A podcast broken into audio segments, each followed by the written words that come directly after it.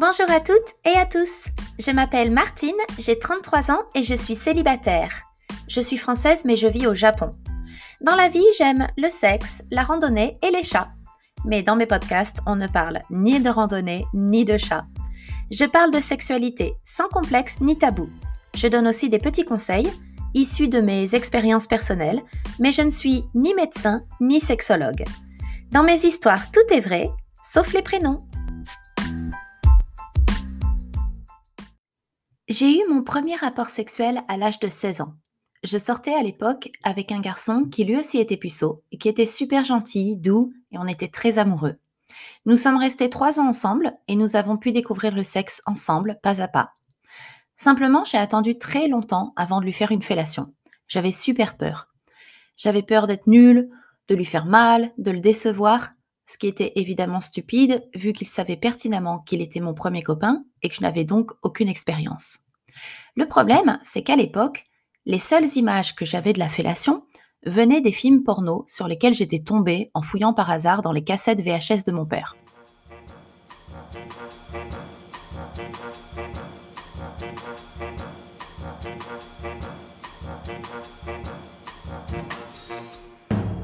Et franchement, ce qu'on voyait dans les films porno ne donnait pas du tout envie. Et en tant que jeune fille, avait même plutôt tendance à traumatiser. À l'époque, je m'étais dit que oui, la gorge profonde, la faciale, la bifle étaient des pratiques normales et donc attendues de la part de mon petit copain. Faut juste que je resitue le contexte rapidement. En 2005, il y avait Internet, hein, mais on avait un ordinateur familial sur lequel j'avais le droit de jouer aux Sims une heure par jour. Et donc, il était exclu que j'aille sur Yahoo et que je fasse une recherche genre comment sucer mon copain pour la première fois. J'avais pas de grande sœur non plus et mes copines de l'époque ne le savaient pas plus que moi. J'avais donc plein de peurs plus ou moins rationnelles vis-à-vis de cette pratique. Et à cause du porno, je me représentais l'acte de manière assez violente, où la fille finit les larmes aux yeux, ne pouvant à peine respirer. Mais bon, au bout de quelques mois de relation, quand j'étais bien en confiance avec mon copain de l'époque, j'ai pris mon courage à deux mains et je lui ai demandé s'il avait envie que je le suce. Bon, évidemment, oui, il avait très envie, mais il n'avait pas osé me le demander avant. Donc j'y suis allée en mode découverte totale, qui vivra verra. Résultat, c'était pas super, mais pas traumatisant non plus. J'ai tenté de le sucer comme on suce un Mr Freeze et il avait l'air content. Je crois qu'au début, je lui ai fait un peu mal, avec mes dents, mais il m'a averti et j'ai réussi par moi-même à envelopper mes dents avec mes lèvres pour qu'aucune dent ne ressorte. Et au fur et à mesure des semaines, il m'a guidée, il a tenté de m'aiguiller un peu, mais pour moi, c'était pas suffisant. Je ne comprenais toujours pas comment faire, si je faisais les choses bien, et franchement, parfois, ça me donnait un petit peu envie de vomir quand ça allait trop loin dans ma gorge. Mais j'ai continué, je me disais que bah, j'étais une fille et que donc bah, c'était comme ça, fallait le faire. Et même avec les partenaires que j'ai eus par la suite, j'ai continué à le faire, mais un peu par automatisme. Ce n'est que vers l'âge de 25-26 ans que j'ai appris à m'affirmer un peu plus sexuellement et à moi-même prendre les initiatives, vraiment quand j'en avais envie et si j'en avais envie. Oui, à l'époque, et encore ça fait pas longtemps, mais en 2009 j'avais 20 ans et le plaisir féminin et les questions sur la sexualité, sur le consentement, bah c'était pas encore ça. Hein. Mais j'ai eu des petits copains plutôt cool et assez pédagogues, certains plus que d'autres. Il y en a un notamment qui m'avait expliqué un petit peu l'anatomie du pénis. Oui, parce qu'on peut se sentir un peu démuni face au sexe de l'homme, son fonctionnement, ses différents niveaux de sensibilité. J'ai donc peu à peu apprivoisé l'anatomie du pénis grâce à ce garçon. L'anatomie du pénis. Première partie. Commençons par le bas, où vous avez la racine, qui constitue la base du pénis, située entre le pubis et l'anus. En pressant avec la pulpe des doigts cette zone, à l'arrière des testicules, on sent un renflement longitudinal. C'est le périnée, et c'est une zone érogène. Je vous recommande de caresser cette zone pendant la fellation. Vous allez voir, frisson pour monsieur garanti. Vous pouvez même glisser un doigt du périnée vers la fente des fesses. Si jamais votre partenaire n'est pas à l'aise avec ce type de caresse, il vous le fera savoir. Mais s'il adhère, il écartera ses jambes, une manière de dire qu'il apprécie votre caresse. Deuxième partie, la hampe, ou encore le fût, le tronc, le corps. Bon, moi je vais parler du corps. C'est la partie qui est comprise entre la base et le gland. Le corps est formé de tissu érectile qui contient de nombreux vaisseaux sanguins. Lors de l'excitation, le tissu érectile du pénis se gorge de sang. Au fur et à mesure que l'apport en sang augmente, le pénis augmente de volume et durcit. Ce phénomène d'érection permet au pénis de pénétrer dans le vagin ou dans l'anus lors d'une relation sexuelle. Attention, le pénis de l'homme ne va pas être tout le temps très dur. C'est un peu plus complexe que ça. Les femmes non plus ne mouillent pas à chaque fois qu'elles sont excitées, faut parfois un peu d'aide. L'intensité de l'érection fluctue au cours d'un échange prolongé. Donc pas de panique. Si vous voyez que votre homme ne bande pas complètement ou même débande un peu pendant l'acte, c'est normal et ça n'a aucun rapport avec vous. Bien sûr, vous pouvez essayer de relancer l'érection en lui faisant quelques petites léchouilles, en titillant le frein du gland ou en même lui proposant de se caresser tout seul, ou encore en utilisant un cock ring. Un cock ring, c'est un anneau que l'on met à la base du pénis en érection afin de bloquer le sang dans la verge. L'idée est de renforcer l'érection et de la maintenir puisque le sang ne peut plus partir. C'est un peu comme un garrot. Troisième partie, enfin, le gland la partie la plus sensible du pénis, car le gland contient des capteurs sensitifs super puissants. Ça s'appelle des corpuscules voluptueux. C'est chou, hein? La couronne du gland, le bourrelet circulaire qui saille à sa base, et le frein, ce filet qui, à la face inférieure du pénis, va du gland à la hampe, sont particulièrement riches en corpuscules voluptueux, ce qui les rend d'une exquise sensibilité. Moi, j'adore jouer avec le gland avant de mettre le pénis en entier dans ma bouche. J'aime bien embrasser le gland, promener mes lèvres dessus et même ouvrir mes lèvres mais avec les dents serrées pour que le bout du gland soit placé dans l'antichambre, ainsi formé entre mes lèvres et mes dents. J'aime bien aussi glisser le gland dans l'espace entre les gencives et les dents d'un côté et les joues de l'autre. Bon, ça c'est possible si le pénis n'est pas trop large.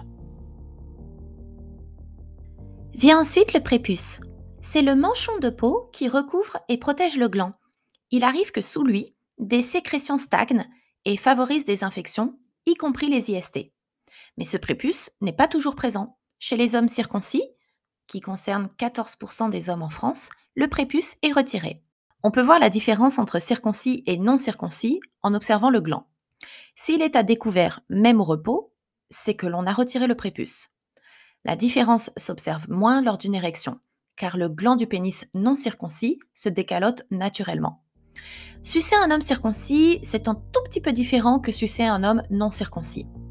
Comme le gland de l'homme circoncis est un petit peu moins sensible, je vous conseillerais une utilisation appuyée des mains avec des pressions sur le périnée et les testicules pour intensifier les sensations. Alors, ça fait pas vraiment partie du pénis en lui-même, mais ça mérite d'être analysé et sous-pesé. Parlons des testicules. Les testicules sont extrêmement sensibles. Un contact brutal provoque, vous le savez, une vive douleur, mais un contact charnel et délicat provoque une grande sensation de plaisir.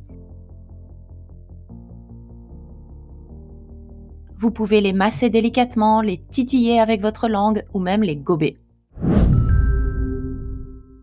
Pour finir ce petit cours d'anatomie, j'aimerais parler de sperme.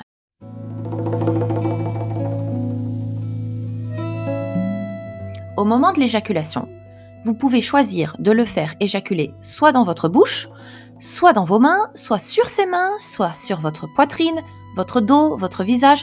C'est vous qui êtes maître ou maîtresse de la situation. Par exemple, si vous ne voulez pas qu'il vienne dans votre bouche. Lorsque vous sentez que votre homme va jouir, ou s'il vous prévient, c'est encore mieux, sortez le pénis de votre bouche en reculant votre visage et en tirant la verge avec la main posée en anneau à sa base. Très important, vous devez continuer de le branler jusqu'à ce que le sperme jaillisse et jusqu'à la fin de l'éjaculation. Une fois que le sperme a fini de jaillir, arrêtez vos mouvements, sinon c'est pas très agréable pour lui. Moi par exemple, j'avale jamais je prends même pas le sperme en bouche. Je préfère que l'homme finisse sur mes seins. Pourquoi? Parce que j'aime pas du tout le goût déjà. Et ensuite, je préfère éviter les risques d'IST. Oui, car il y a des risques de transmission d'IST avec la fellation sans préservatif. Même si la fellation non protégée est beaucoup moins risquée que les relations génito-génitales pour la transmission d'IST, le risque est quand même présent. Mon premier conseil est de réaliser des tests avec votre partenaire s'il s'agit d'un partenaire régulier et exclusif. Et si vous êtes célibataire comme moi et que vous croquez la vie à pleines dents ou à pleine bouche, mon conseil numéro 1, ne vous lavez pas les dents juste avant le rapport. Car se brosser les dents peut faire un petit peu saigner des gencives, ça peut faire des, des micro-fissures et ça favorise donc le passage des fluides dans le sang. Je vous recommande aussi de faire des tests par vous-même, des dépistages très régulièrement. Avoir un herpès buccal, un champignon, un papillomavirus, c'est pas mortel, mais il vaut mieux le savoir le plus tôt possible afin d'avoir un traitement approprié.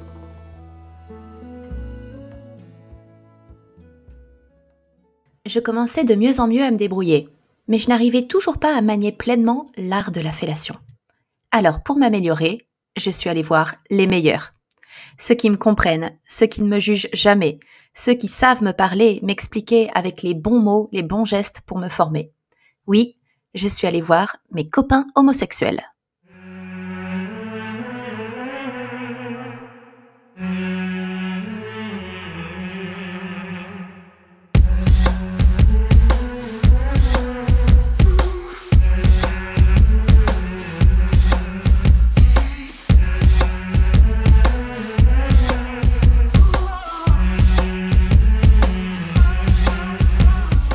J'ai de la chance, j'ai toujours eu beaucoup d'amis gays et ils ont toujours su me donner de très bons conseils. Voici d'abord les conseils de Jean. Alors Martine, il n'y a pas de bonne ou mauvaise façon de faire une fellation, mais il y a quand même deux ou trois techniques qui peuvent t'aider. La première, c'est d'accompagner ta bouche de ta main dans le mouvement de va-et-vient, et quand tu arrives en haut, c'est de faire un léger mouvement de rotation, parce qu'il faut jamais oublier que c'est le dessus du gland, tu sais, avec le petit bourrelet qui est le plus sensible. Le deuxième, ce serait d'aspirer légèrement l'air euh, de ta bouche pour faire en sorte que les lèvres et ta langue soient le plus en contact avec le pénis. Et enfin, c'est tout bête, mais il faut en avoir envie. Très bon conseil, Jean. Alors, entre deux coups de langue, utilisez vos mains. Vos mains peuvent accompagner votre bouche.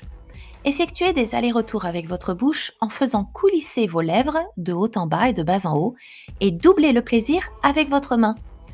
Lorsque vous êtes en haut, au niveau du gland, faites une rotation avec la langue et avec les lèvres. Vous pouvez même passer le gland sur les lèvres à la manière d'un rouge à lèvres. Finissez par une rotation de la main. Vous voyez la rotation du poignet que font les danseuses de flamenco? Eh bien c'est pareil.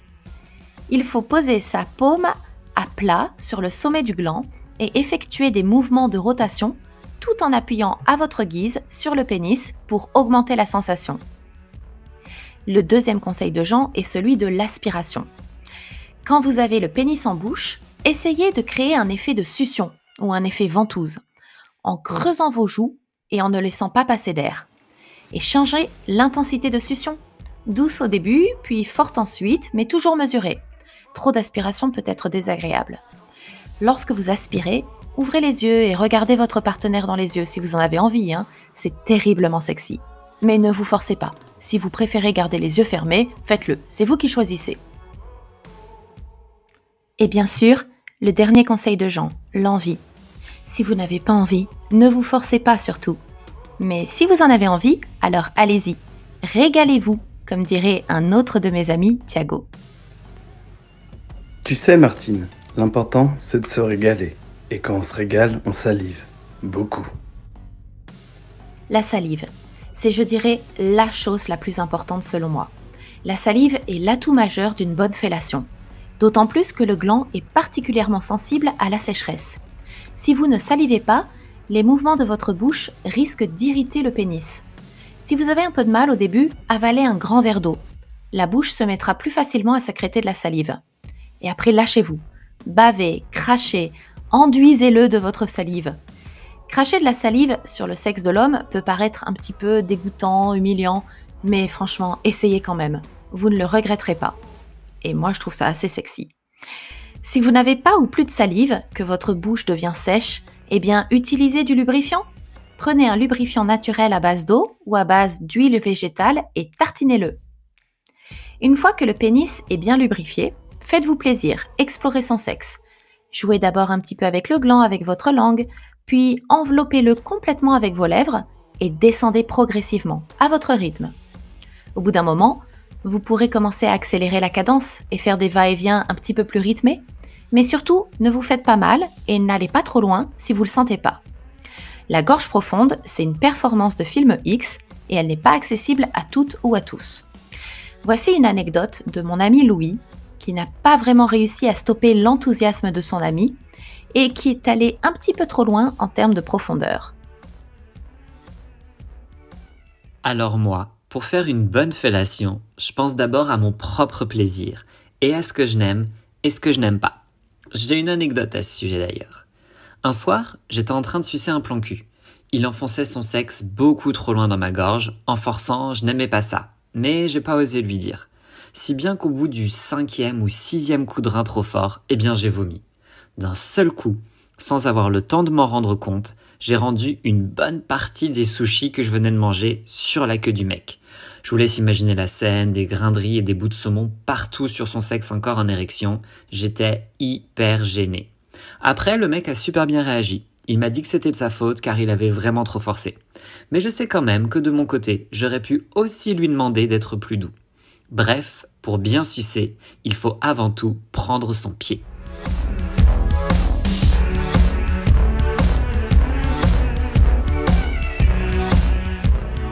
Morale de l'histoire, n'hésitez pas à communiquer avec votre partenaire.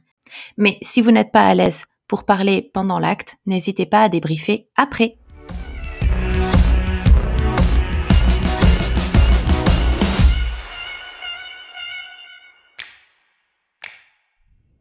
Je sais bien que la fellation n'est pas toujours la pratique la plus appréciée. D'après les témoignages que j'ai pu recueillir auprès de mes copines, deux soucis principaux font obstacle. C'est symboliquement pas très et c'est physiquement fatigant. Alors, symboliquement, moi, tout s'est débloqué le jour où je me suis dit qu'en fait c'était moi qui étais maître de la situation durant la fellation. C'est moi qui donne le plaisir, quand je veux, au rythme qui me plaît. Avoir un sexe en bouche, ça a un côté très dominant, je trouve. Et puis, même si dans le jeu avec votre partenaire, vous décidez de vous la jouer un petit peu plus soumise ou soumis, ça peut être très fun aussi. Tant que votre relation dans la vie quotidienne est saine et égalitaire, il n'y a pas de mal à jouer avec euh, la soumission ou la domination au lit. Et puis, oui, c'est vrai que ça peut être fatigant quand ça dure longtemps. Alors moi, franchement, je m'embête pas trop avec ça. Quand je suis fatiguée ou quand je commence à avoir mal à la nuque ou à la mâchoire, j'arrête. Je fais une pause et je lui demande de m'aider. Je lui demande de m'aider en fait à accélérer le processus. La communication, c'est la clé. Mais si vraiment vous n'avez pas envie, ne le faites pas. La fellation, c'est pas une pratique obligatoire dans l'acte sexuel. Il y a plein d'autres moyens de se donner du plaisir mutuellement.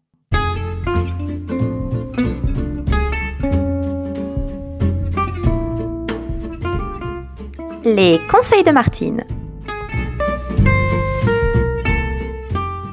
Conseil numéro 1. Attachez vos cheveux et salivez. Faites en sorte que le pénis soit toujours très lubrifié. Crachez, bavez, dégoulinez. Ça glissera de manière beaucoup plus ludique et confortable. Conseil numéro 2. Essayez d'échanger des regards. Se regarder permet à chacun de savoir si l'autre est bien. Se voir fait monter l'excitation réciproque et renforce la complicité. Conseil numéro 3. Jouez avec les testicules. Vous pouvez offrir un supplément de bonheur en prenant dans votre main libre les testicules, les empaumer, les rassembler dans le creux de votre main ou même les tenir tout simplement sans bouger. Mais avec des doigts très subtils, vous pourrez un tantinet jouer avec, exercer des petites pressions, des petits roulements, et puis ensuite descendre votre bouche pour les lécher et même les gober, comme des mochi japonais. Conseil expert. Lorsque vous caressez le périnée de votre homme, essayez d'aller un peu plus loin. Si votre partenaire est plutôt à l'aise et cool, il vous laissera peut-être insérer un doigt dans son anus. Si vous arrivez à faire ça en même temps que vous le sucez, alors là, bravo, vous êtes devenu expert ou experte de la fellation.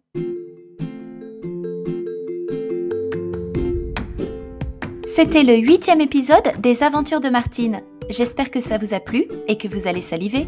À bientôt!